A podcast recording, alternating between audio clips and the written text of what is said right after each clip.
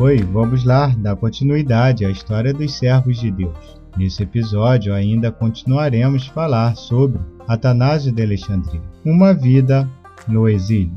O regresso de Atanásio a Alexandria, no entanto, marcou o recomeço de uma vida de lutas. Na cidade havia alguns que apoiavam os arianos e agora diziam que Atanásio não era bispo legítimo de Alexandria. Deposto do, pelo Sinódo de Antioquia, fizeram com que um ariano Gregório da Capadócia assumisse o bispado de Alexandria.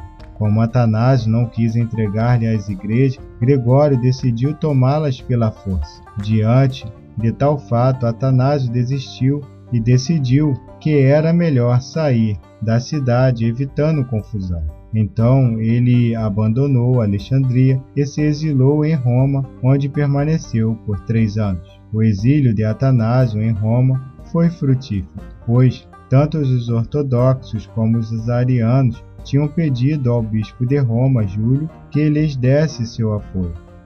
Júlio propôs que outro sinodo reexaminasse as acusações contra ele, mas a Igreja Ocidental recusou a intervenção romana. Os arianos se recusaram a participar do Sinodo de Sárdica que é a Sofia, em 333, que, precedido por Ósio de Cardoba, declarou que Atanásio era bispo legítimo sim de Alexandria e que Gregório era um usurpador.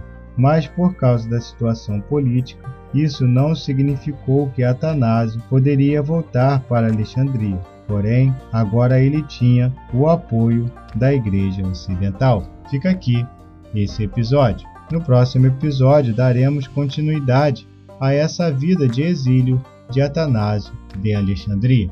Até mais!